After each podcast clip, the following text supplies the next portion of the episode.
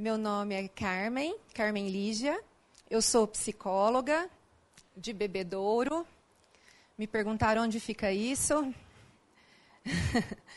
Vocês conhecem Barretos? Festa do Peão. Fica do lado. É a única. Ninguém sabe onde fica Bebedouro, mas Barretos o pessoal sabe onde fica. E eu vim aqui dar uma palavrinha para vocês sobre inteligência emocional hoje, contemplando esse projeto maravilhoso de iniciativa aqui da FEA. E faço parte do CITEB aqui de Ribeirão Preto, no qual também ministro aulas. E, enfim, espero que seja uma manhã proveitosa.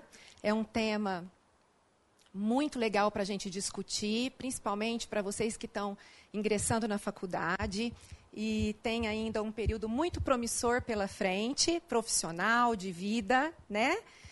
E particularmente hoje tenho para falar para vocês que inteligência emocional é um dos temas mais discutidos e menos praticados, né?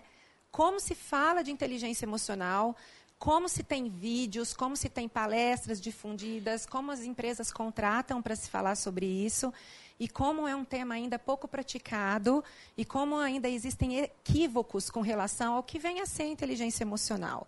Como as pessoas ainda têm dificuldade de reconhecer, de aprender e de praticar o que, que é. E que falta ela nos faz no nosso dia a dia. Então, é um pouquinho sobre isso que vamos falar hoje. Vou pedir para vocês a participação, a atenção de vocês. Acho que vai ser bem divertida a nossa manhã, ok? Hoje, então, nós vamos falar sobre a importância da inteligência emocional, como eu disse, para a gente conseguir gerenciar mudanças e lidar com os imprevistos do nosso dia a dia. Tudo bem? Vocês receberam o material, nós vamos usar ele ao longo da nossa manhã. Vamos fazer um bem bolado. Eu falei que, o que, que é isso aqui, essas três fileiras vazias aqui? O que, que é? é? Medo do palestrante, gente? Eu falei que os que sentam nas três últimas eu miro e falo: vem aqui você, vem me ajudar. Mas vamos lá, brincadeira. Pessoal, vamos começar. É, vocês conhecem um conceito do Paulo, é, Paulo Gaudêncio, que é um psiquiatra formado na Universidade de São Paulo, e esse psiquiatra ele se especializou muito nessa área de empresas e principalmente nesses temas sobre inteligência emocional. Ele focou muito nessa área e ele ele definiu um conceito sobre terremoto e labirintite. Alguém já ouviu falar sobre isso? Ele conta que ele estava dando uma palestra pra, numa empresa para umas 300 pessoas e durante essa palestra ele teve uma crise de labirintite. E ele nunca tinha né, passado por essa situação. E ele falou: Poxa, me preparei tanto, não vai dar para ser uma palestra brilhante. Mas ele procurou uma cadeira, ele se sentou, se recostou sobre a cadeira, continuou dando a palestra né, da forma que deu para ele fazer. Quando terminou a palestra, ele falou: Poxa, não foi do jeito que eu queria, mas enfim, consegui terminar. Tirou férias, procurou tratamento, melhorou. Quando ele retornou, retornou das férias, uma empresa de Santos o contratou para falar para um grupo de 30 pessoas de RH. E ele foi. E ele falou sobre o mesmo tema. Ele falou: agora eu vou arrasar, né? Porque agora eu estou melhor, eu tô, me tratei, eu estou ótimo. E ele foi fazer essa palestra. E aí, adivinha? No meio da palestra, pá, de novo, ele começou a sentir aquela tontura. Ele falou, mas não é possível, né? Mas aí ele já tinha know-how, né? Ele foi procurando lá a mesinha, a cadeira, para ele se encostar e falou, vai ser de novo, né? Paciência, eu vou me encostar aqui e vou tentar tocar a palestra até o fim. E assim ele fez. Só que ele viu que ele continuou a palestra e o pessoal começou a ter um zum zum na palestra. E ele parou para saber o que está acontecendo. E ele soube pelas pessoas que tinha tido um tremor de terra. Ou seja, ele não estava com crise de labirintite. Tinha tido um tremor em Santos de terra. E todo mundo tinha tido a mesma sensação que ele. Então ele falou que desse dia ele tirou duas lições, uma, imedi uma imediatamente e uma ele demorou um tempinho, ele amadureceu.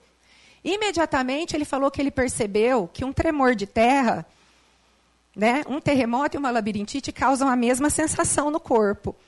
Né? A, a labirintite causa aquele mal-estar e o terremoto também.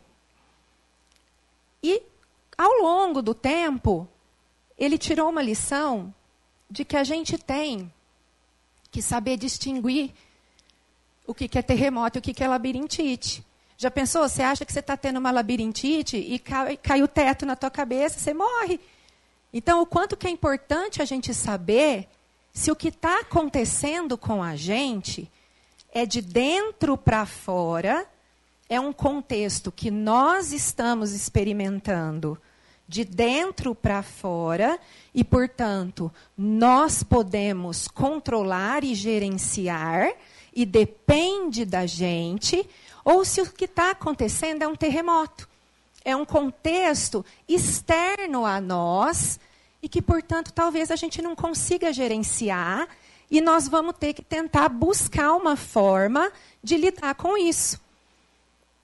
Entenderam a diferença? Labirintite está sob o nosso controle.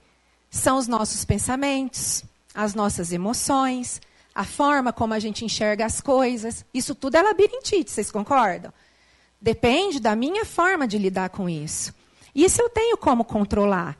Como eu vou reagir mediante as situações? São as minhas reações, estão sob o meu controle. Terremoto são as coisas que eu não consigo controlar. Portanto, eu tenho que estar atento para eu poder me defender dele, para eu poder ter habilidade para ver como eu vou lidar com isso. Então, gente, eu gostaria. Vocês não receberam um caderninho para a gente já começar a quebrar esse gelo? Vocês receberam um caderninho de atividades? Vocês têm, assim, sempre uma folhinha em branco com uma frase, caso vocês queiram anotar alguma coisa. E sempre vocês vão ter uma atividade em seguida. A primeira atividade, eu queria que vocês tentassem diferenciar, que vocês lembrem. O que, que já foi labirintite na vida de vocês? Ou seja, situações internas que vocês não conseguiram gerenciar, mas que foram por dificuldade de vocês. Labirintite da vida de vocês. E terremotos situações difíceis da vida de vocês, mas que não dependia de vocês gerenciar. Vamos tentar anotar rapidamente, só para vocês conseguirem identificar essa diferença, porque para trabalhar a inteligência emocional, nós vamos precisar é, lembrar sempre disso: o que, que é interno meu e o que, que vem de fora. E, de, e vai depender, e não depende de mim para controlar. É na segunda folhinha. Ó, a primeira tem uma frase. Na segunda, os terremotos da minha vida e as labirintites da minha vida. O que, que vocês já passaram que vocês entenderam que foram terremotos na vida de vocês? Ou seja, as coisas aconteceram independente de eu poder ou não controlar. Foi um terremoto, não dependia de mim. Por exemplo, é, um acidente, que não, a gente não pode controlar isso, não é? Que mais que vocês caracterizam que possam ser terremotos? Algo que estava tudo organizado e, devido a uma ocorrência, não saiu daquela forma. Pensem. Terremotos, coisas que não dependem exclusivamente da gente, coisas que não estão sob o seu controle e que, portanto, vai requerer habilidade emocional para a gente conseguir lidar. E labirintite? Labirintite são as coisas internas a nós, coisas que dependem da gente. Tentem pensar na vida de vocês e registrarem essa diferença. Conseguiram pelo menos um exemplo de cada? Conseguiram, pessoal? Sim ou não? Vamos, gente. Quem conseguiu? Levanta a mão para eu ver. Para não ter dificuldade. Ó, oh, uma labirintite. Vou dar um exemplo. Eu perdi amizade com a minha amiga. Por quê? Porque ela foi fazer trabalho com a outra amiga e não fez comigo. Por quê? E por que você perdeu amizade com ela? Porque ela preferiu a outra amiga. Mas você perguntou para ela? Não, eu não perguntei, mas se ela escolheu a outra, eu já entendi que ela preferiu a outra. Pronto, isso é uma labirintite. É o seu pensamento, é a sua emoção. Você não foi lá, você não checou, você gerenciou o seu pensamento e a sua emoção. Isso é interno seu. Tem N motivos. Você não sabe se ela foi dar um apoio para outra menina, você não sabe se na hora ela também percebeu que você poderia ficar com a outra amiga, que você tem mais facilidade de arrumar a dupla, que a outra menina estava sozinha, que ela quis dar uma força para outra menina. Você não checou. Isso é totalmente interno seu, é uma labirintite. Fica claro para vocês isso? Isso é interno seu. Certo? Deixa eu dar um exemplo para vocês de terremoto, para ver se fica fácil. Ó, isso aqui a gente já falou. É importante a gente esclarecer quando se trata de uma coisa e de outra, para que a gente não tome decisões equivocadas, como essa de perder a amizade com a tua melhor amiga, com a tua colega de quarto, porque ela foi fazer trabalho com a outra e você tomou, você tomou uma decisão precipitada por uma interpretação é, interna tua. Mas olha aqui um outro exemplo. Os professores vão me adorar agora, ó. Porque a vida transita, não é, gente? Tem hora que a gente está fazendo interpretações internas. Tem hora que a gente está tendo que administrar terremotos. Nem tudo depende da gente. O lance do terremoto é o seguinte: quando a gente consegue identificar que as coisas não estão totalmente sob o nosso controle, a gente começa a desenvolver as habilidades, as habilidades de inteligência emocional. A grande tacada está aí. A grande tacada está aí. Nós começamos a adoecer emocionalmente quando a gente enrijece. A depressão, a ansiedade, a, as doenças emocionais, elas são frutos de um enrijecimento, de uma falta de flexibilidade perante as dificuldades da vida. As pessoas começam a se deparar com as dificuldades da vida e elas não têm habilidade para lidar com ela. Elas não têm capacidade emocional para lidar com os tropeços da vida. Então, os terremotos começam a acontecer, que são as coisas que a gente não planeja, óbvio, a partir do momento que você acorda, você começa a lidar com as coisas, não é? Acordou, começou. E o que, que acontece? A, a gente precisa começar a desenvolver recursos e a gente não tem. Aqui um exemplo de terremoto, ó. Ah lá, a prova era para em junho, mas eu tenho congresso, então vai ser semana que vem. Pá, caiu em cima ali de vocês. Já passaram por isso? Já? Cadê os professores? Hã? Ah lá, quem nunca? Então, tem como a gente controlar? Tem como controlar, gente? Não tem. De repente, isso acontece. Eduardo, você está aí quietinho, né? Mas eu sei que você dá aula, viu? Está aí bem quieto, né? É. Então, acontece. Isso é um exemplo de terremoto. Às vezes não tem como a gente controlar. Mas o que é que nós vamos fazer? A gente precisa ter inteligência emocional para lidar com isso. Carmen, como assim? Buscar recursos para lidar com a situação que se apresentou e que a gente tem que administrar da melhor forma. A gente tem que ter flexibilidade para buscar alternativas, para lidar com a situação da melhor maneira. Então, quando eu estou falando de inteligência emocional, eu não estou falando da inteligência que vocês vêm buscar aqui na faculdade. Eu não estou falando em quantos que vocês têm de teste de QI. Não estou falando disso. Quando eu falo de inteligência emocional, eu estou falando em como que vocês reconhecem as emoções de vocês?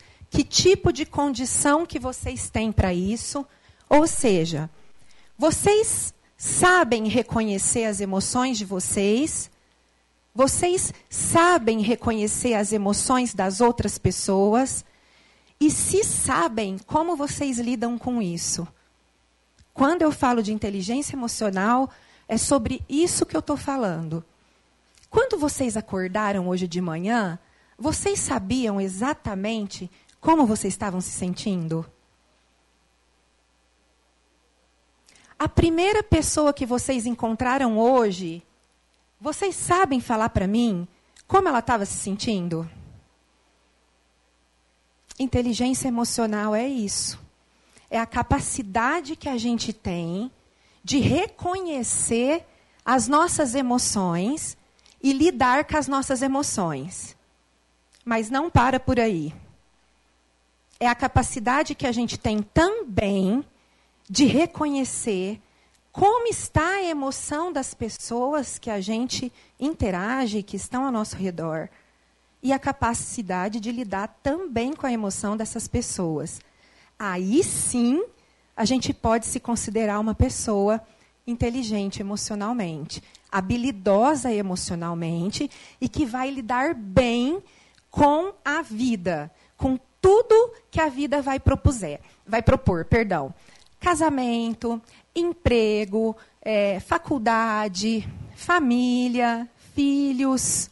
Vocês vão entender melhor por quê. Carmen, você está falando, está dando um nó na minha cabeça, que eu estou com vontade já de sair, porque eu não vou dar conta disso, não. Vai, vai.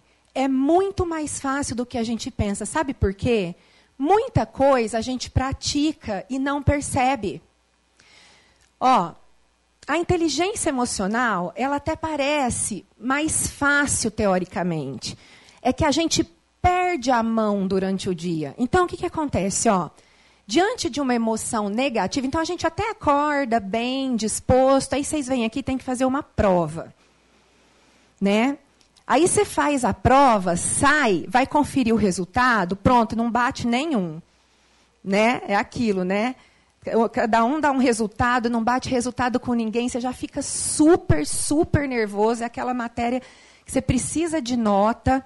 O que, que você faz? Você se contamina por isso e acaba com o resto do seu dia. A falta de inteligência emocional faz você generalizar o ruim. Entendeu? Faz você generalizar o ruim. Então, você não tinha só a prova, você tinha a prova, você tinha um estágio e você tinha um trabalho para apresentar. Então você não consegue falar, gente, tá bom, essa prova aí, eu terminei essa prova, eu estudei, o resultado não bateu, agora eu vou ter que ver o que eu vou fazer. Só que agora eu tenho um trabalho para apresentar. Dá tempo de eu salvar o trabalho. Porque o trabalho está top. A pessoa que me ajudou a fazer esse trabalho, eu investi nesse trabalho. Esse trabalho eu vou salvar ele porque é uma coisa a menos na minha cabeça. A prova, depois eu vejo o que, que eu faço. Mas o trabalho, se eu conseguir apresentar esse trabalho, é uma matéria a menos na minha cabeça para administrar. Mas não. A prova já te ferrou de um jeito que você vai lá e ferra com o trabalho também. Aí você fala assim, por quê? Se eu fui mal na prova, esse trabalho já vai me ferrar também, já estou ferrado, então já ferrou tudo também. Entendeu? Então já ferrou a prova, o trabalho também, não tem jeito de salvar mais nada, eu não dou conta de nada mesmo, porque não, nada vale a pena, porque essa faculdade, pelo amor de Deus, porque isso aqui é duro de entrar e é mais difícil ainda de sair, porque eu não sei onde que eu estava com a cabeça, entendeu? Porque eu não sei se eu quero continuar, e é assim. E aí isso vira ó, um efeito dominó. Não é assim? O que, vocês estão rindo? Alguém está se identificando, gente? Alguém fez prova hoje? Hã? né? E aquele professor, pelo amor de Deus, esse professor não é de Deus, né? Esse professor não tem pai. A gente não fala isso, eu falava. Esse professor é filho de chocadeira. Desculpa, gente. Mas a gente falava, porque a gente ficava muito desesperado, porque a gente não consegue administrar isso. O efeito é muito cascata, porque a força da emoção negativa ela é muito grande, a gente não consegue administrar. Então, a inteligência emocional ela vem para falar assim, não, é específico. Ok, foi muito ruim você não ter ido bem na prova. Primeiro que você nem sabe, não bateu o resultado com a prova do teu amigo lá. Ok, mas vamos aguardar. Mas vamos aguardar. Não bateu o resultado dele, mas vamos esperar. Mas você tem um trabalho ainda para apresentar de outra coisa. A inteligência emocional ela vem para te dar esse stop. Espera aí. Deixa a prova, vamos apresentar o trabalho, porque não é assim, não é essa cascata. Ela torna você mais funcional, com um funcionamento um pouco melhor. Ou seja, as pessoas que têm um pouco mais de inteligência emocional treinada, elas sabem contornar de maneira um pouco mais positiva, gente, os sentimentos negativos, sem permitir que isso destrua definitivamente o dia dela. E reduz essa pessoa a pó de traque. Ela acaba o dia um pó, sem conseguir fazer nada. Não, ela consegue ainda aproveitar o resto do planejamento do dia dela, mesmo que o começo do dia dela não tenha sido exatamente como ela planejou. Vocês foram ótimos. Olha, gente, vocês deram um show, os do cachorro, os do hipopótamo também. Mas olha, eu não esperava que vocês fossem fazer o que vocês fizeram. Sabe por quê? Porque geralmente quem é o cachorro fica muito bravo comigo. Porque o cachorro, não é verdade? O cachorro ele acaba ficando muito mais exposto, né? O hipopótamo ele é mais soberbão, ele dá aquela olhada crítica, né? E o cachorro não está nem aí. O cachorro é um inteligente emocional nato, né? O que, que acontece com o cachorro? Exatamente isso aqui. Mesmo aonde as, as situações onde as emoções negativas vêm de pessoa muito próxima, né? Porque o hipopótamo é amigo dele, super próximo, criticando ele, soberbo, olhando feio, né? olhando de lado, vai, ele soube lidar com aquele comportamento, não deixou a peteca cair, e no fim, o hipopótamo estava até se divertindo ali com ele no final. Né? O vídeo tem muito mais tempo, né? E no final vocês percebem que o hipopótamo até esboça algum sorriso para ele. Então, gente, a inteligência emocional é a gente saber lidar com o inesperado, como vocês souberam agora. Na verdade, pode ser que tenham passado alguns pensamentos pela cabeça de vocês. Nossa, lá vai a psicóloga. Tinha que ter né, alguma coisa para a gente levantar e ter que fazer. Olha, olha só, olha o grau da inteligência emocional da Lara. Eu pensei que eu queria ter sido cachorro. Ó, quer, Lara? Eu ponho de novo. Ó, se sobrar tempo no final, prometo, hein, Lara? Então, gente, olha que interessante. Cada um tem o seu grau de enfrentamento das situações, a sua inteligência emocional, a sua forma de se expor e de, e de enfrentar o desafio, mesmo ele sendo inesperado, né? Desafio geralmente ele é inesperado, haja visto que eu estou aqui, né, Sá? Hã? Então, pessoal, olha só, muitas vezes a, a emoção ela vem de pessoas muito próximas da gente também, como foi o que aconteceu no vídeo. E a gente busca esse recurso para conseguir administrar, conseguir sair disso e ainda conseguir ajudar a pessoa que está tão próxima da gente. Porque numa dessa, o cachorrinho podia ter ficado amuado, podia ter ficado ali do lado do hipopótamo, e aí teríamos dois, então, numa situação mais desmotivadora. E não, ele conseguiu reaver a emoção dele, que ele não queria se contaminar, e ainda conseguiu manter em ordem a emoção do colega dele mais próximo. E talvez esse seja um objetivo que a gente tem aqui, porque a gente vive em grupos, né? E quando a gente vive em grupos, a gente precisa ter em ordem a nossa capacidade de conseguir contornar situações e não se deixar levar pela força das emoções negativas, para que o grupo não se desmotive. Né, gente? Porque a, a força do grupo ela é muito grande. A importância da gente estar tá em ordem com as nossas emoções é isso, é que o grupo não se perca, porque as emoções negativas, elas são muito mais fáceis de influenciar, porque a gente é muito, nós somos muito vulneráveis, né? A gente está muito cansado, a gente está sempre muito é, estressado. Então vem uma pessoa e fala: Nossa, estou cansado pra caramba. O que, que a outra fala? Eu também. Né? Aí eu venho e falo assim: A Lara chega para mim e fala assim: Nossa, Carmen, eu tô com uma dor de cabeça. Eu falo assim: Nossa, eu com uma dor de estômago. A gente compete. Já perceberam? Uma dor de estômago, Lara do céu. A gente compete isso aí, gente é muita, a influência é muito, né? É muito forte a questão da negatividade hoje, porque nós estamos assim mesmo, gente. É a realidade da vida. A gente está sobrecarregada, a gente estuda muito, a gente trabalha muito. Mas isso é um pouco também da gente. Por que, que a gente também não se diverte? Por que, que a gente também não para para bater um papo saudável? Por que, que a gente também não frequenta a igreja? Por que, que a gente também não vê a família? Existe uma falta também de planejamento e de organização. Eu sei que a gente não gosta de ouvir isso. Ah, ela fala isso porque não é ela que está aqui, que não está ralando, que não está estudando. Mas a gente também já passou por isso. Mas vamos lá, estou atropelando os bois aqui. Então, quando a gente está falando sobre as emoções e sobre identificar as emoções, esse é o primeiro ponto. E eu perguntei para vocês: quando vocês acordaram hoje, vocês sabiam como é que vocês estavam? Você acordou e identificou? Identificou? Muito sono? Mas sono não é emoção. sono não é emoção. Você sabe como está a sua inteligência emocional? Então eu gostaria que vocês abrissem de novo aquele caderninho. Tem várias emoções sugeridas aí. Rapidamente eu quero que vocês tentem identificar como vocês estão se sentindo nesse momento. Se a emoção não tiver aí, você pode escrever outra, circula uma ou escreva a sua e justifique por quê para mim rapidamente. Pode colocar. Justifica por quê. Tenta justificar o porquê dessa emoção, rapidamente.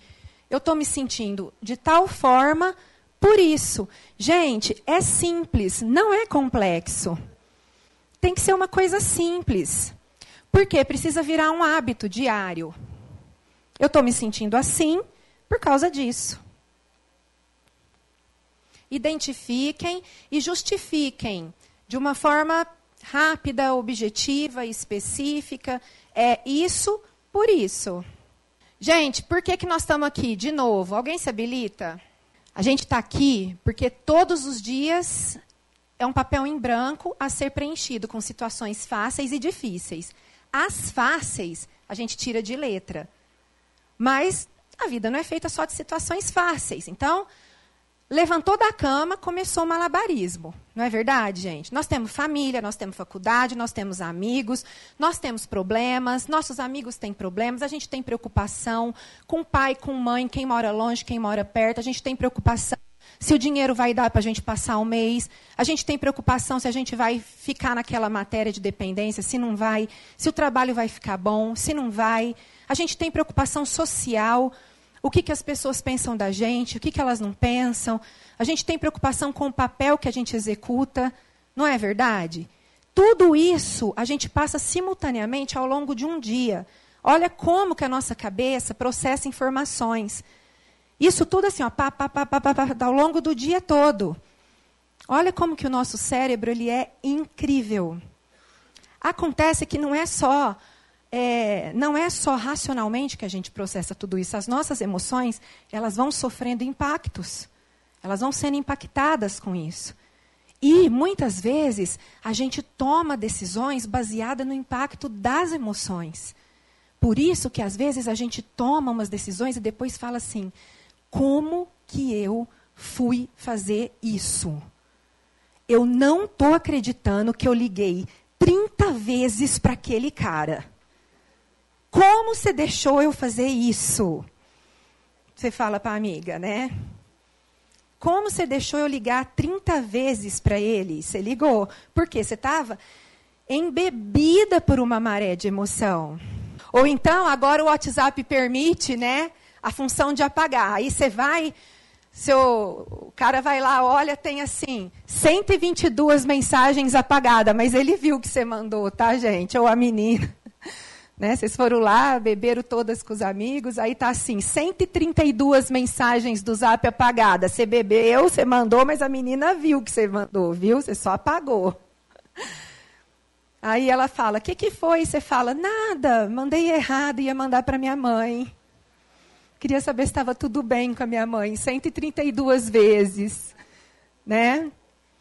Fui mandar a matéria da prova para o João, errei e mandei para você, mas eu chamo Catarina, ai, eu errei, era perto. O C do J. Então, gente, as emoções fazem com que a gente tome decisões, às vezes, impensadas. Por isso que a gente treina. Certo? Então, nós somos avaliados, nós somos observados, nós somos cobrados, a pressão é constante. Se a gente não consegue lidar com a pressão para que a gente consiga administrar isso da melhor forma, é aonde a gente começa então a perder a habilidade da flexibilidade para lidar com as cobranças, para lidar com o que a vida vai propor para nós. Porque a vida propõe esse balanço. Tem coisas que são muito tranquilas, que a gente administra muito bem, e tem coisas que a gente precisa de habilidade para resolver. Com todo mundo é assim. Com todo mundo é assim. Isso aqui é o que a gente está falando até agora. Vou passar. Agora, Carmen, de novo, está me dando um negócio enquanto você fala. Porque parece que isso é uma realidade tão distante para mim, Carmen. Você começa a falar, eu falo, nossa senhora, isso aqui não dá para mim. Isso é muito para mim. Gente, não é. Agora vocês vão começar a ver que não é. Quando a pessoa tem algumas características de inteligência emocional, ela já dá algum indício. Quer ver como que vocês já têm algum? Pessoas que são inteligentes emocionalmente, elas já expressam algum tipo de comportamento.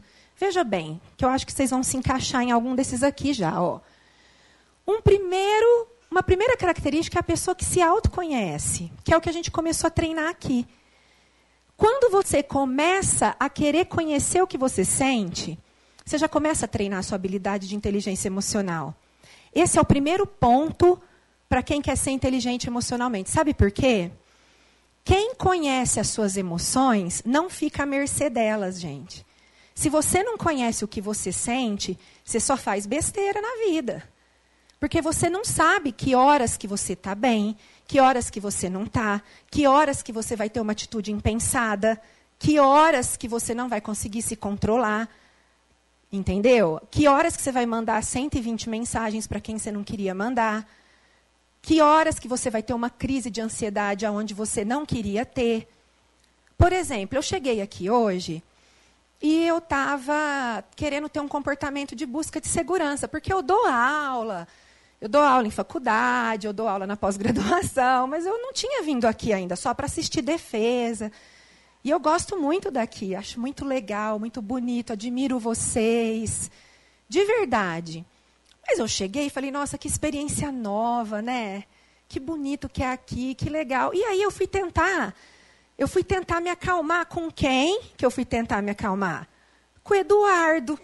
Aqui, simpaticíssimo esse moço. Ele me recebeu, super simpático, né? Aí veio o Eduardo. Aí o Eduardo veio, eu falei, nossa, Eduardo, prazer, que bonito que é aqui, né? E fui puxar conversa, que é o que a gente faz quando a gente está meio nervoso, não é? Aí eu fui, né? E aí, Eduardo? Que legal, nossa, que bonito que é aqui e tal. Aí ele veio, simpático, nossa, você é psicóloga tal. Aí eis que ele me solta, né? A bomba. É. Aí o Eduardo falou assim para mim: Então, né, você vai dar, você vai dar uma palestra? Qual que é o tema da palestra? falei: "Ah, inteligência emocional". Ele falou: "Ah, eu queria saber porque Mandaram eu tirar foto, mandaram eu transmitir ao vivo, falaram depois eu falei, ah, muito obrigada, você acabou de regular bastante a minha emoção aqui. Eu já eu vim buscando segurança, buscando me acalmar, e você vem falando para mim que o negócio vai ser transmitido ao vivo, que vai ficar não sei aonde. Eu falei, obrigada, Eduardo, você foi bem camarada comigo agora. Não é, gente? Então nós precisamos, quando a gente se conhece, porque eu me conheço, e eu vim buscar no Eduardo um recurso para me ajudar a enfrentar esse momento. Porque, embora a gente tenha 20 anos de profissão, né? Vocês são tudo da, né, da contabilidade, vocês vão fazer as contas, né? Da economia, né? Então, embora a gente tenha muitos anos de profissão, né? da administração, esse povo que é da exatas começa a calcular. Embora a gente tenha muitos anos de, de profissão, tudo é sempre um momento novo para nós. Então, eu já entendo quais são as minhas reações emocionais. Então, eu já cheguei aqui buscando um recurso para eu enfrentar esse momento aqui com vocês. Porque eu me conheço emocionalmente. Eu tenho um autoconhecimento interessante Então eu já sabia quais eram os recursos de enfrentamento que eu precisava para eu poder enfrentar aqui esse público hoje.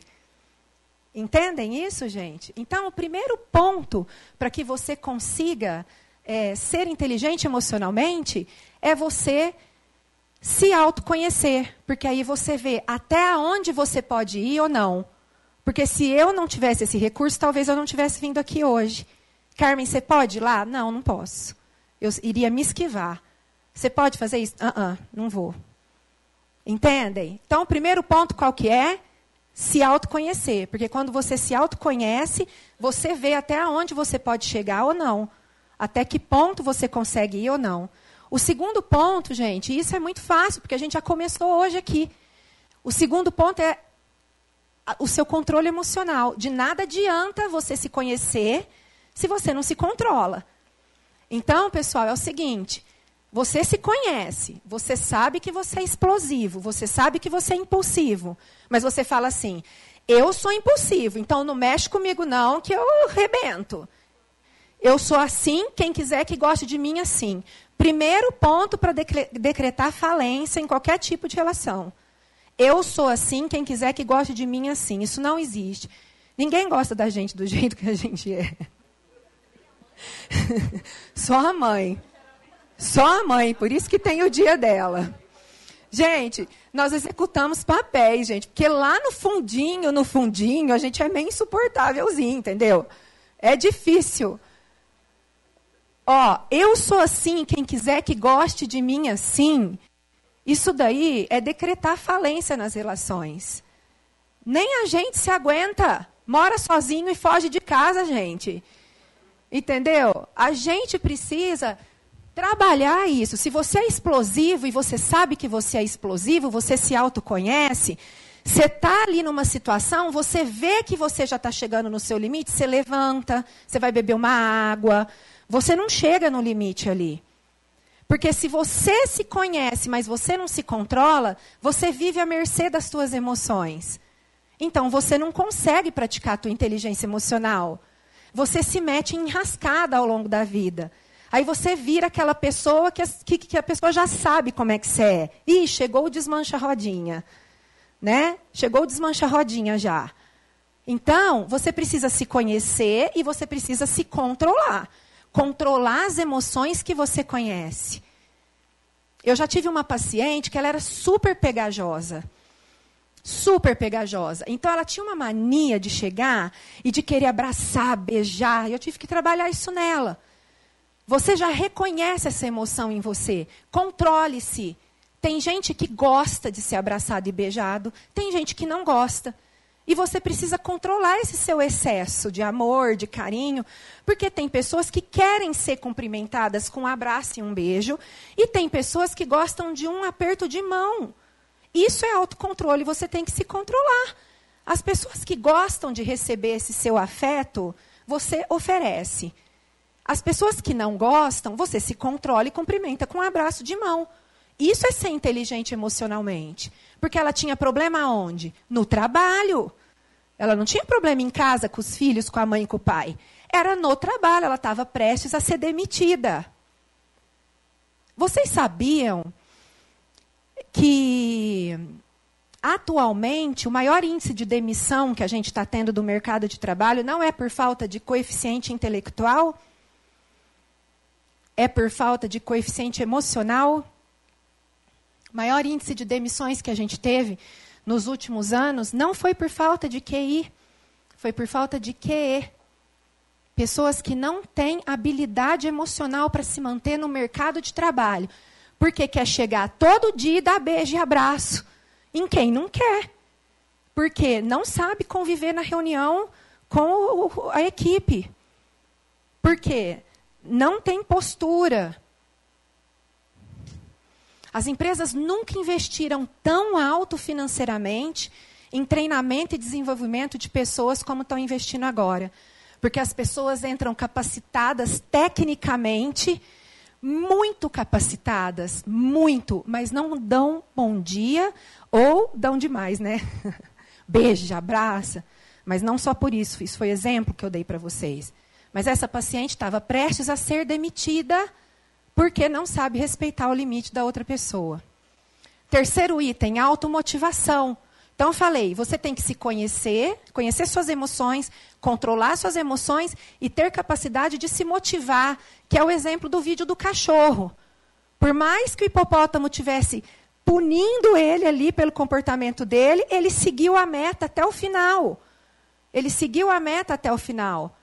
Você tem que ser capaz de se motivar, independentemente se o seu plano está correto e se o seu trilho você tem certeza que chega onde você quer chegar, você tem que seguir adiante, independentemente de, da nota da prova ter sido três, ela não diz quem você é.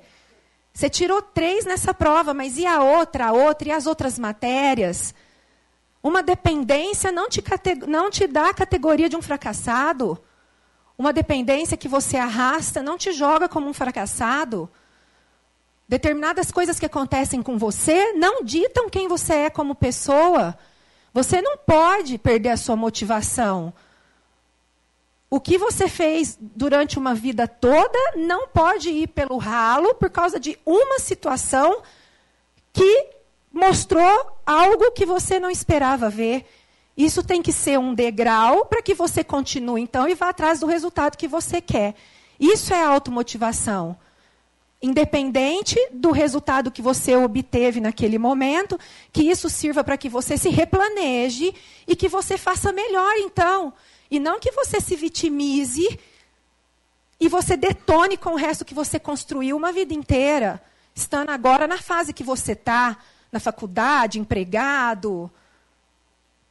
Empatia é o quarto e penúltimo item. Você se conhece, você se controla, você se motiva, mas você não liga para quem está do seu lado. Então a gente não é ninguém, porque a vida não tem sentido se a gente não liga para quem está do lado. Se você não se importa com os outros, a gente não é ninguém. A gente não é ninguém. Eu vi isso que você fez. Estou brincando. A gente não é ninguém. Empatia, gente, é nada mais é do que a capacidade que a gente tem de ver a vida como uma outra pessoa, sobre, com os olhos de uma outra pessoa também. Mesmo que a gente não, não, se, não, não compartilhe da forma daquela pessoa ver. Não seja, não siga a forma daquela pessoa ver, mas que a gente saiba respeitar. As pessoas têm sentimentos diferentes do nosso, as pessoas têm crenças religiosas diferentes das nossas.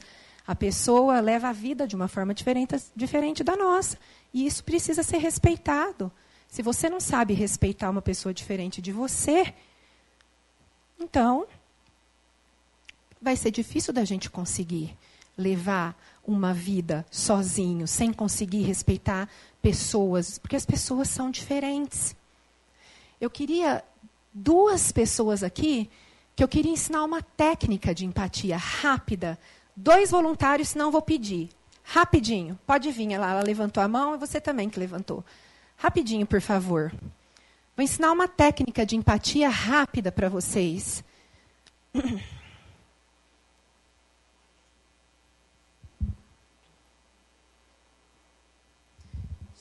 Como se chama? Catarina. Ana. Catarina, estica sua mão para Ana. Ana, estica sua mão para Catarina. E vocês vão observar a mão uma da outra. Observa. Certo? A Catarina vai fazer a gentileza de descrever a mão da Ana para mim. Ah, o dedo do meio é um pouco maior do que os outros a palma da mão larga, os dedos são. Julgamento. Palma da mão larga, julgamento. É, a palma da mão mais larga do que o comprimento. É, não é julgamento isso?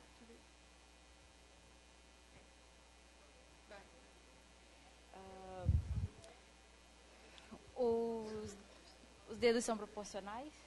Isso é julgamento? Julgamento.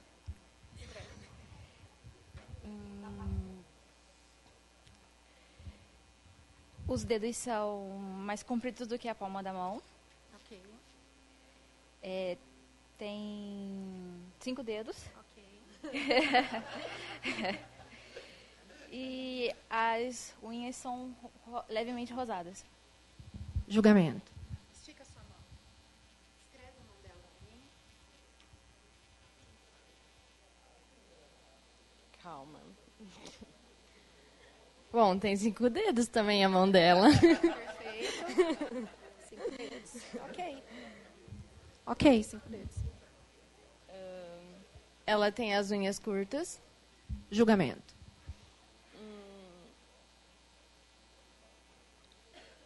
Igual a minha, os dedos também são mais longos que a palma. Como ela falou da minha. Eu vou aceitar, mas. Tá. Legal. ok. Hum, é, ela tem uma veia saltada na mão. Ok. Hum,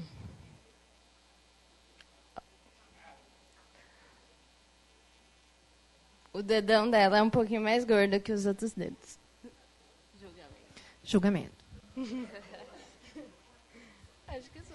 Ok, meninas, obrigada. Corajosas. Obrigada, viu, Catarina e Ana? Pessoal, isso foi só uma, uma forma rápida a gente exemplificar para vocês. É, para vocês essa dica de que sempre que a gente estiver numa situação, descrevam em vez de julgar qualquer coisa. Descrever torna as coisas muito mais fáceis, principalmente quando a gente quer viver um processo assim de empatia. Quando a gente fala descrever, que, que descrever é falar exatamente aquilo que você está vendo. Cinco dedos, cinco unhas. Aí a colega falou uma veia saltada, aqui na mão, a mão tem pelo, porque quando fala o dedo é mais gordinho, ela acha, eu posso não achar, é o ponto de vista dela. A unha é mais rosada, ela acha, eu posso não achar. Tudo que imprime um juízo de valor é julgamento. Essa prática é tão interessante porque quando a gente consegue ir se abstendo do ato de julgar o outro, num processo de empatia, eu paro de começar a olhar para a pessoa e julgar essa pessoa, quem que é essa pessoa, que roupa que ela tá, que jeito que ela tá, se ele é inteligente, se ele não é, se ele é folgado, se ele não é, se ele é isso, se ele não é. Quando você começa a só descrever quem é essa pessoa, quem é essa pessoa? Você pode fazer isso mentalmente. Quando você consegue ir descrevendo as coisas, ao invés de julgar as coisas, você faz isso uma, duas, três, quatro, cinco, dez, vinte, cem, duzentas vezes, começa a acontecer o processo inverso. O fato da gente começar a descrever mais do que julgar faz com que a gente também deixe de se preocupar se as pessoas estão nos julgando. Vocês percebem isso? Você começa a deixar de se preocupar. Porque você também não julga tanto. Porque isso, gente, é um bate-volta. Quando você é muito crítico, você também tem medo de ser criticado o tempo todo. Porque da mesma forma que você fala, que você é corneteiro, que você julga as pessoas o tempo todo, você também, quando está numa posição que aquela pessoa se encontra, você também fica assim. Então, teu colega está lá apresentando o trabalho, apresentando o seminário, tá, e você está aqui, está aqui, está. Quando você está nessa posição, os medos também são iguais.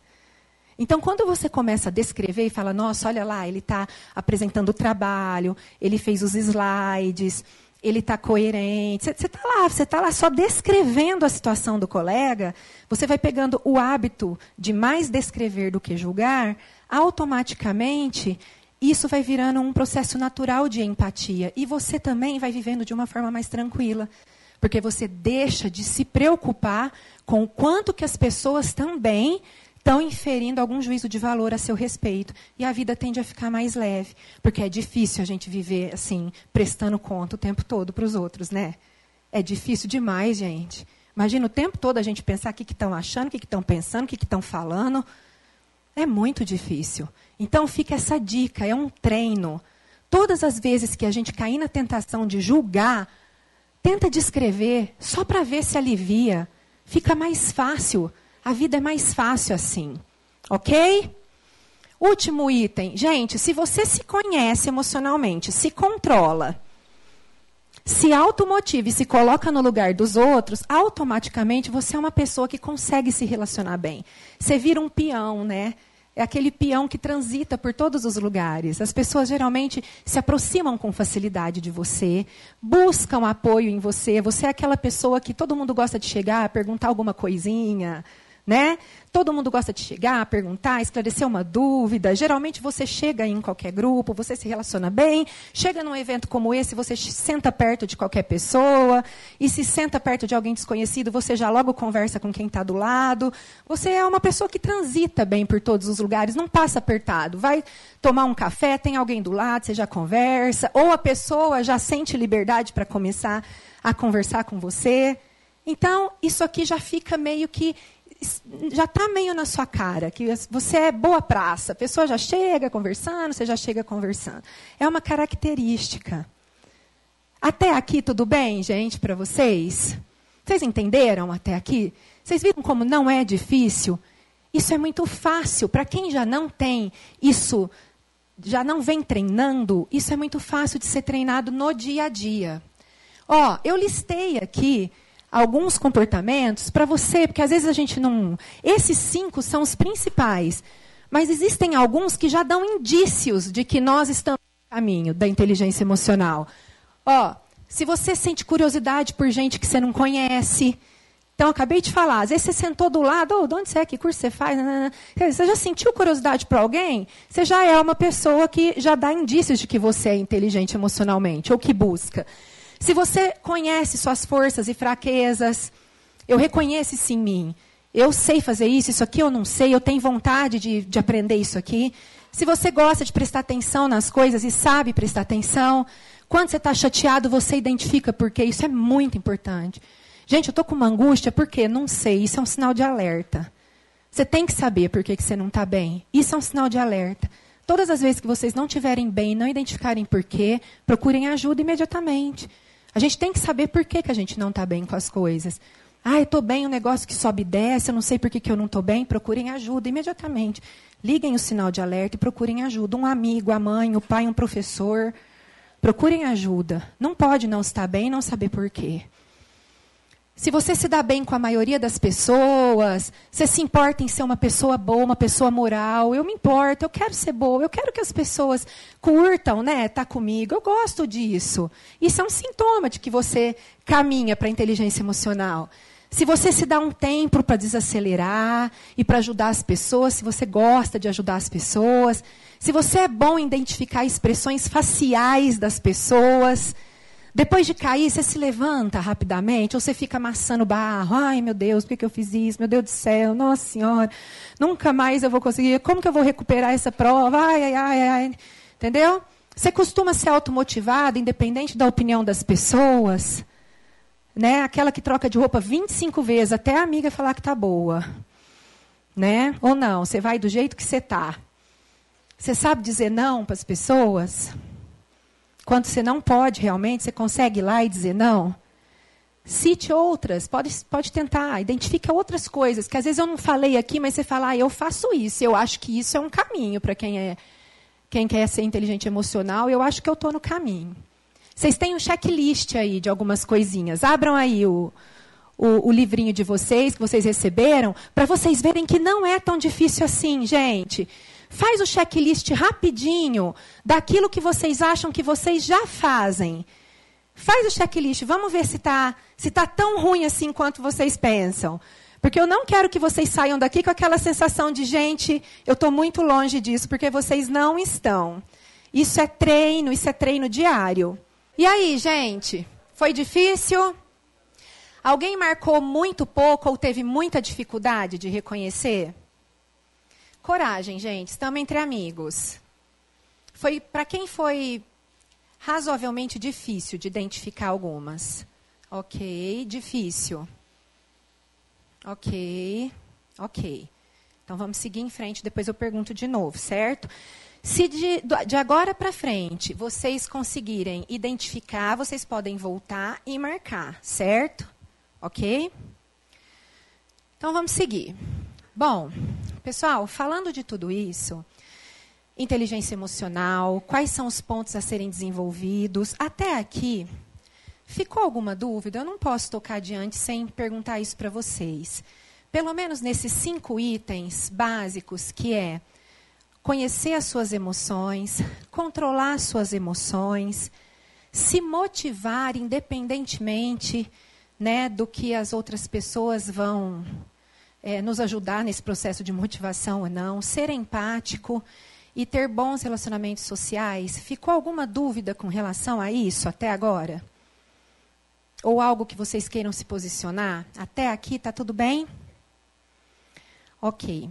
Eu tenho uma preocupação de falar alguma, de colocar um ponto extra aqui para vocês, que é em relação a essa questão do comum e do normal, né? Principalmente nos dias de hoje, nessa fase que a gente está vivendo, né? De excesso de informação, que por um lado é bom, viu, gente? Eu não fico aqui fazendo apologia contra a internet, contra o WhatsApp, não. Até porque eu gosto também, viu? De uma internetzinha, de um Instagram, de um WhatsApp, eu gosto, eu uso.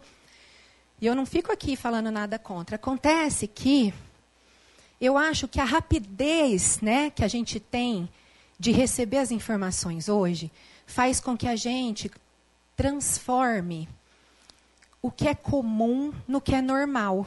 E isso tem gerado um pouco de dificuldade para a gente também, em termos até emocionais. Então, essa avalanche de informações que chegam até nós todos os dias faz com que inconscientemente a gente vá dando um status de normal para aquilo que não é normal que, em outras palavras, a gente chama de banalização. Banalização de algumas coisas. Gente, antes, a gente ficava sabendo de um acidente com morte, a gente nem queria ver. A gente não, eu, né? Que vocês são mais novos. Mas a gente não queria ver aquilo. Hoje a gente vê, recebe no WhatsApp, né? As fotos, aquelas. Virou normal você receber foto de gente morta, de gente de acidentados, não é verdade? A gente tem banalizado algumas coisas e tem tornado isso normal. E temos tratado, coisas como normais. Ficamos sabendo, de, ficamos sabendo de coisas e estamos tratando coisas que antes não eram normais e começamos a tratar agora como normais, mas elas continuam não sendo normais. Mas é que elas passaram a ser tão repetidas, tão repetidas, repetidas, repetidas, repetidas nos nossos meios de comunicação que a gente começou a tratar como normal. Então, por exemplo, estou colocando aqui, a gente começou a achar que ter solidão é normal. A gente começou a achar que tristeza é normal. Ó, eu não consigo fazer mais nada na minha vida, só estudar. Desde que eu entrei aqui nessa faculdade, acabou. Todo mundo fala que chegou na USP, a vida é só estudar. Você não pode ter família, você não pode ter namorado, você não pode ter religião, você não pode ter nada. É só estudar, estudar, estudar. Todo mundo fala isso, aqui é só estudar, isso aqui é um inferno. É normal, é cinco anos de inferno, é normal. Todo mundo fala isso. Onde você vai é isso, você entra na coisa é isso. Tem meme disso. É normal. Gente, tem coisas que são comuns porque todo mundo fala. E tem coisas que são normais. Isso não é normal. Solidão não é normal, tristeza não é normal.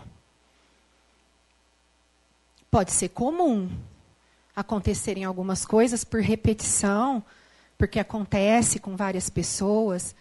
Mas o fato das coisas acontecerem, eu saio na rua em São Paulo é normal ser assaltada. Não, não é normal. Normal é eu sair com o que é meu, com o que eu trabalhei para comprar e voltar para casa com o que é meu. Não é normal eu ser subtraída de uma coisa que é minha.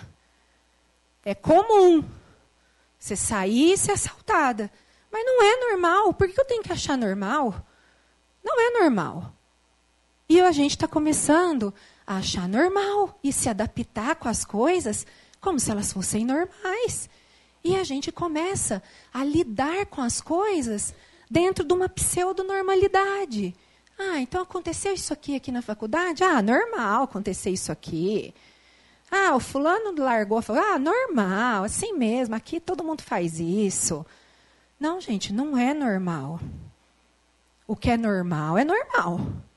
Não tratem como normal aquilo que é comum de acontecer. Vocês entenderam a diferença? Não é porque acontece sempre que é normal. Ser comum é uma coisa, mas está longe de ser normal. Certo? A gente precisa ter esse senso crítico, porque a gente não pode se adaptar só com o que é. A gente não pode se adaptar com o que é ruim também, com o que é trágico. A gente precisa ter inteligência emocional para contornar. Trouxe o exemplo do sapinho, ó. O sapo não pula por boniteza, ele pula por precisão. A gente também precisa dar os nossos pulos quando for necessário. Quando a gente vê que aquilo não está normal, a gente precisa ter o nosso ponto de força para que a gente consiga contornar aquela situação. Onde que vão estar? Tá? Onde que vai estar tá a nossa rede de apoio? Para que a gente fale, não, gente, espera aí, vamos conversar. Por que, que isso está acontecendo tantas vezes aqui com a gente? Onde que a gente não está tendo pega para conseguir ver isso na nossa turma? Né? Fulano não está vindo, tem tantos dias. O que está acontecendo? Ah, normal, o cara não vem mesmo. Não, não é normal. Normal é vir da faculdade, pô, lutou tanto para passar numa faculdade que nem essa. Dá para alguém pegar o telefone e ligar para o cara? Normal é isso, pegar o telefone, ligar, ver por que, que não está vindo. Não é falar, ah, o cara é assim mesmo. Isso não é normal, gente. É, normal é a gente correr sangue nas nossas veias, gente. É se preocupar com o outro. Então, gente, Estamos aqui todos calouros, não é? Se adaptando a uma vida nova. Nem todos devem ser daqui. Acredito que a maioria não é, né?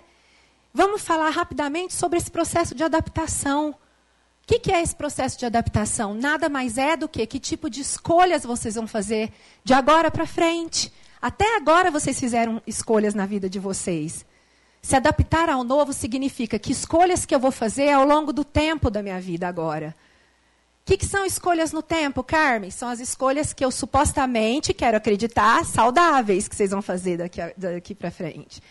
Agora que vocês estão fora de casa, agora que vocês estão respondendo mais por vocês. O que, que são escolhas saudáveis? São as escolhas que, quando a gente está regulado emocionalmente, a gente consegue fazer. São as escolhas que, quando a gente está com a nossa inteligência emocional em dia, a gente consegue fazer. É o que a gente chama de escolhas inteligentes. Desculpa. Gente, adaptar-se às situações nada mais é do que o que a gente faz desde que a gente nasceu. Desde que a gente nasceu, a gente está se adaptando. Só que, quando a gente nasce, a gente tem quem escolhe por nós. Não é verdade?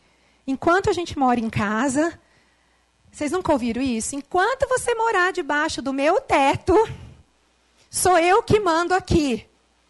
Não é isso? Enquanto você morar aqui, sou eu que mando em você.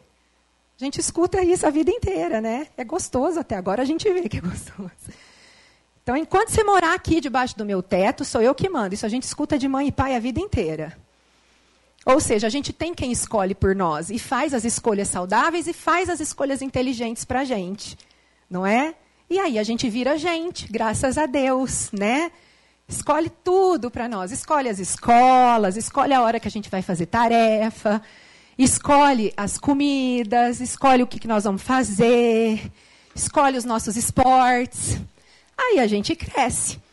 Aí a gente cresce e aí a gente tem que fazer as nossas próprias escolhas, que é o que a gente está fazendo hoje aqui. Vocês escolheram estar tá aqui.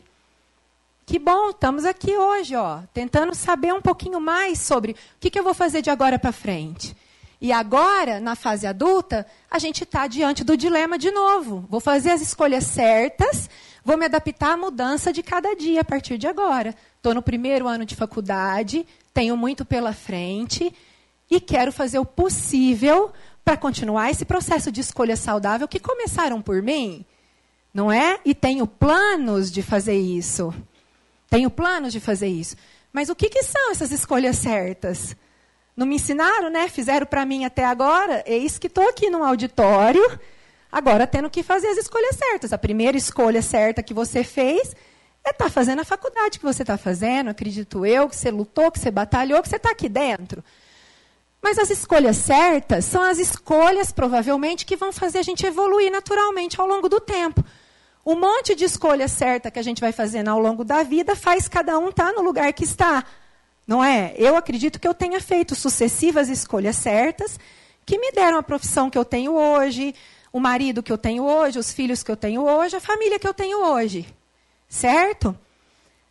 E o que, que é evoluir ao longo do tempo? Ai, meu Deus do céu, é muito complicado, né? É pensar muito, né, gente? Para uma manhã de sexta-feira é permitir uma passagem pela vida com o que a gente chama de tempo de qualidade. Gente, a gente só evolui ao longo da vida se em qualquer momento da tua vida, pode ser agora, pode ser amanhã, pode ser daqui a um mês, você parar e pensar: o que, que eu fiz da minha vida até agora? E você conseguir responder o que você fez da sua vida até agora. O que é que é tempo de qualidade? Tempo de qualidade é o tempo que você sente na pele. É o tempo que você experimenta na alma, é o tempo que é vivido na verdade, é o tempo para tudo, é o tempo inteligente, é só o tempo. O que, que é tempo, gente? O que, que é tempo de qualidade? Tempo de qualidade, gente, é o tempo para tudo. Tempo de qualidade é o tempo que a gente está aqui agora. Tempo de qualidade é o tempo que você tem para a tua família. Tempo de qualidade é ter tempo para estar tá com o teu amigo. Tempo de qualidade é o tempo para a tua religião. Tempo de qualidade é o tempo para os teus estudos. Tempo de qualidade é o tempo para os teus amigos, para o teu namoro, para os teus filhos, para quem tem. É o tempo que você sabe dividir para tudo que faz sentido na tua vida. Tudo que faz sentido para você na vida faz parte do teu tempo de qualidade.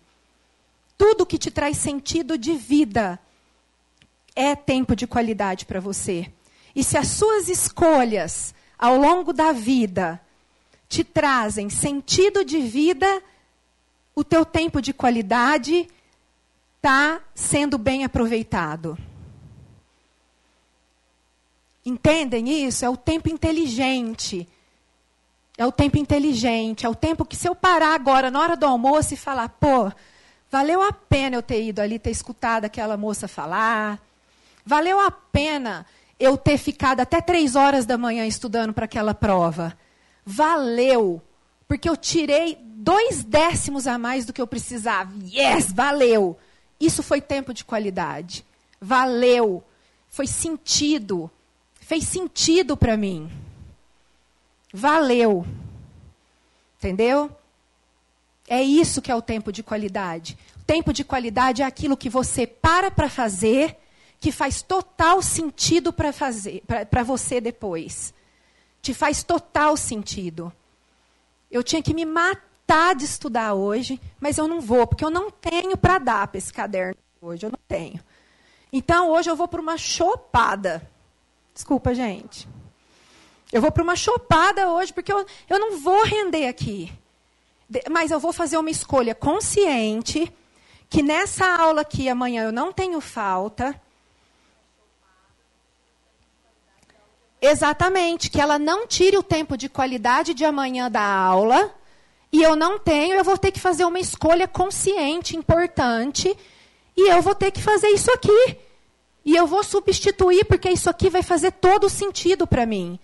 E no final, eu vou conseguir organizar isso aqui. E é assim, gente. São as escolhas inteligentes, responsáveis e de qualidade. É isso, o tempo de qualidade, o tempo inteligente. Como último exercício, eu estou terminando. Paciência, um minutinho. Tem um exercício aí para vocês. o finalzinho do caderno, que eu gostaria que vocês colocassem no no lado do sol, o que que vocês acham que hoje vocês fazem como atividade de tempo de qualidade? Ou seja, tudo que vocês acham que vocês fazem que é tempo de qualidade de vocês, que é tempo inteligente, que é tempo vivido, que faz sentido, que preenche vocês. E do lado do cacto, tudo que é tempo que te rouba, que não te, não te acrescenta muito. E se vocês quiserem, vocês vão colocar mais três e menos três como pontuação. Tem a orientação aí certinha. E no final, nós vamos somar para ver como que está o seu ponto, seu, o, se o seu tempo de qualidade está tá devedor, se você está devendo para o seu tempo de qualidade, ou se ele está com um ponto positivo, tá certo? Então, ó, tudo que você você vai pegar um dia típico seu, um dia típico, no cacto você vai colocar tudo que suga a tua energia. Tudo que suga a tua energia no teu tempo, do teu tempo. E no sol você vai colocar tudo que te dá energia de um dia típico seu atividades do teu dia, para a gente ver como que você está aproveitando o teu tempo. Pega um dia e põe tudo que me reabastece no sol e tudo que me tira minha energia no cacto. Só que de 0 a 3 você pode pontuar quanto que me dá de energia no sol, que é positivo, e no cacto quanto que me tira de energia de 0 a 3. Só que vai ser negativo, vocês entenderam? Depois, no final, nós vamos somar tudo de positivo e vamos somar tudo de negativo e vamos ver se nós vamos ter mais ponto positivo ou ponto negativo ao longo do dia. Dá para fazer rapidinho, gente? Estou terminando. E fica também como uma atividade proposta. Vocês entenderam? Isso também é uma atividade que vocês podem fazer corriqueiramente, mais vezes por dia. É interessante a gente ver, né, que como que às vezes a gente se propõe a muito mais atividades que às vezes roubam o nosso tempo de qualidade, né? E o que, que a gente poderia fazer para se propor a fazer mais atividades que devolveriam a nossa energia ao longo do dia, ok?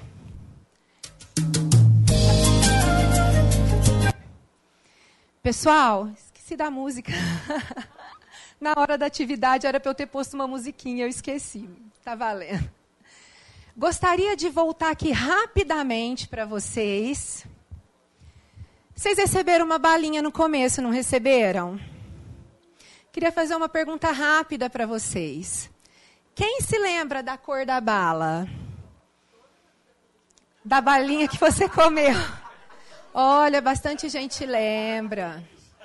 Ok, maravilha. Quem não lembra da cor da bala? Pode levantar a mão, gente, eu não vou perguntar, não. Não lembra, mas teve gente que não levanta alto para eu ver. Quem não lembra? Ok. Ok.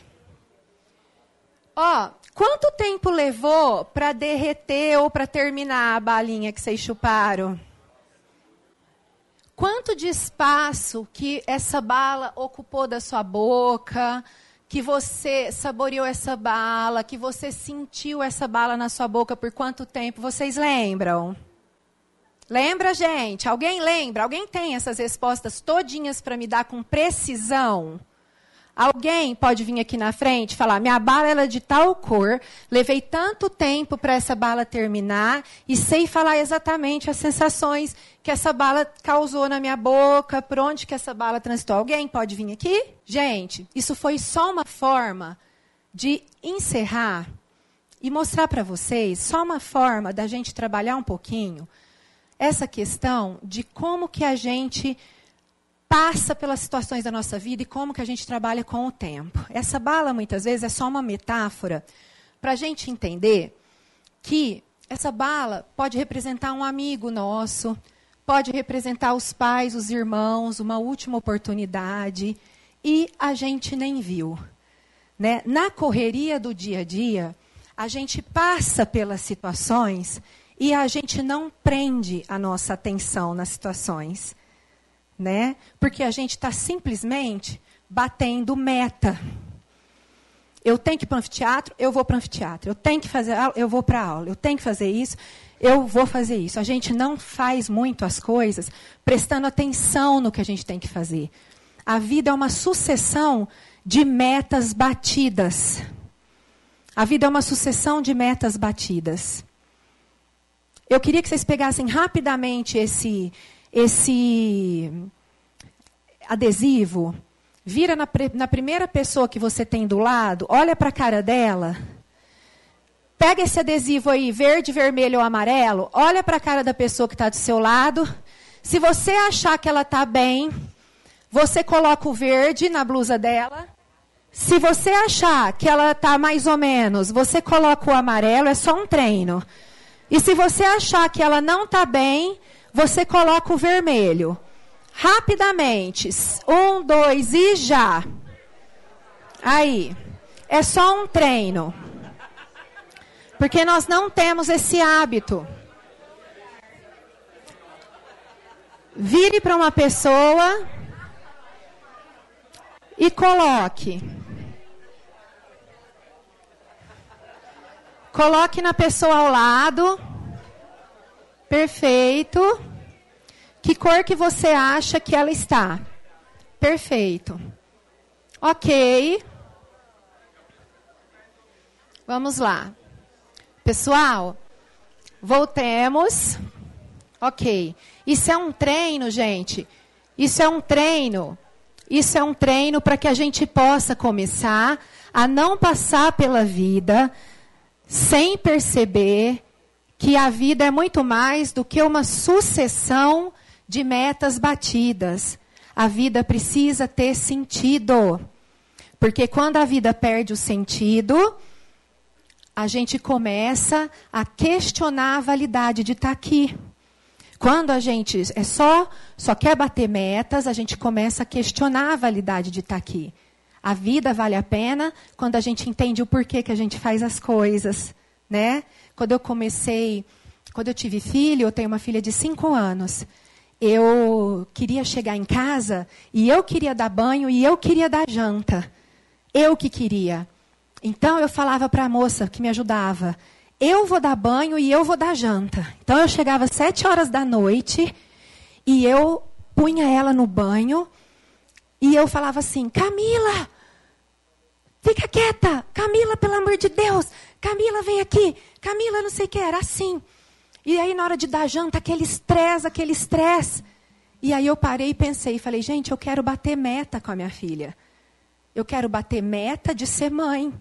Isso não faz sentido nenhum, nem para mim, nem para ela.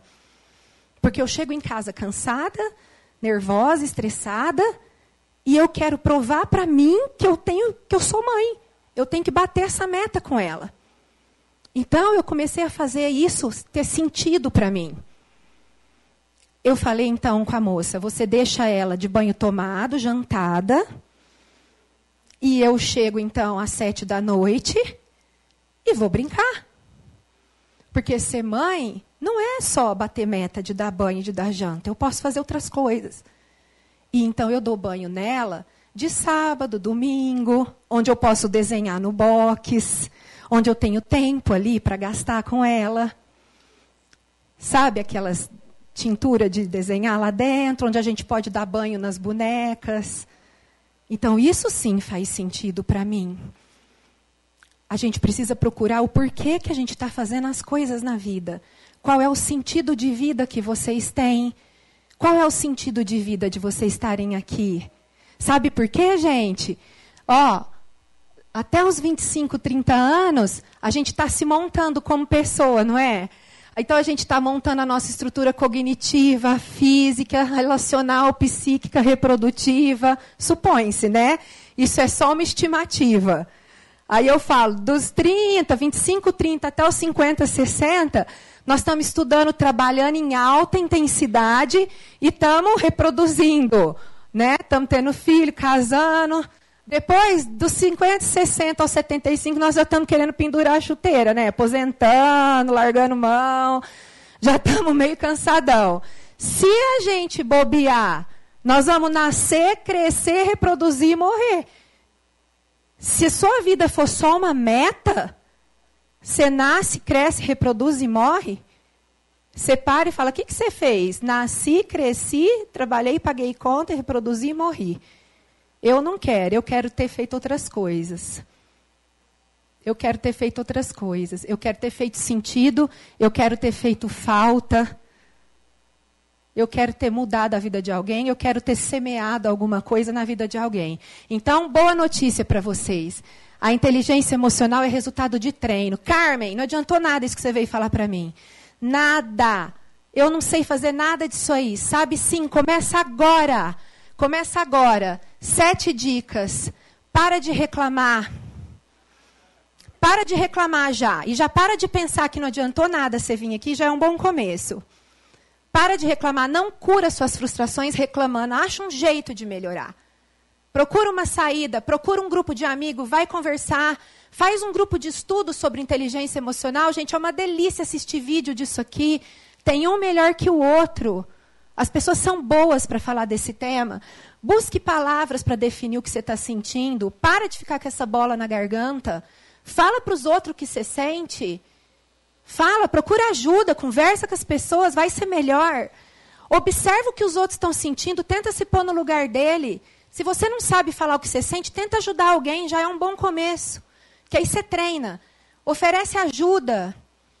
Permita-se viver os conflitos. Ai, eu não posso viver essas coisas. Ai, nossa senhora, ai, detesto sentir isso. Detesta por quê? Tem que sentir as coisas sim. Não está se sentindo bem? Vai lá, procura ajuda, conversa com os outros. Todo mundo se sente mal de vez em quando.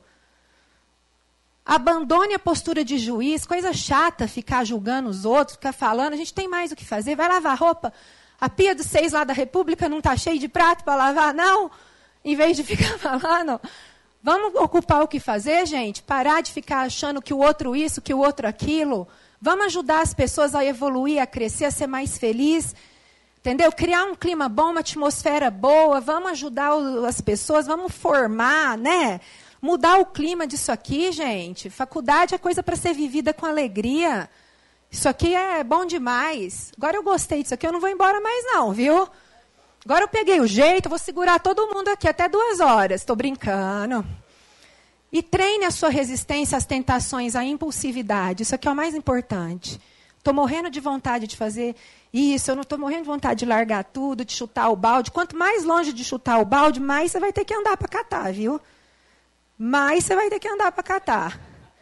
Então pensa bem para chutar o balde, porque dependendo do que tiver dentro, você vai catar. Entendeu? Então, controla a impulsividade, procure ajuda. Em vez de você se criticar porque você não é capaz de adquirir ou de abandonar uns hábitos que você precisa abandonar, explore aquilo que você tem de bom para você começar agora. Já é um bom começo. Ah, isso aí que ela falou está muito longe da minha realidade. Pronto, já começou errado. Pega aquilo que você dá conta de fazer agora. Pega aquilo que você é bom agora. Certo? Em vez de você. Torne-se seu próprio professor, em vez de procurar um professor mais sábio. Esse é o meu recado. Não desista, porque você sabe que vale a pena. Vocês sabem. Procure ajuda quando perceber que alguma coisa não vai bem. Eu espero ter trazido alguma coisa para vocês hoje de bom, de diferente nessa manhã. E contem comigo, contem conosco do CITEB, contem com todos os professores de vocês que estão muito empenhados nesse projeto. E estou à disposição de vocês para qualquer coisa.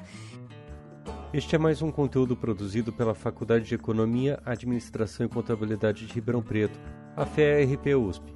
Veja todos os nossos conteúdos em vídeo em nosso canal do YouTube ou acesse o site media.fearp.usp.br para acompanhar também nosso podcast.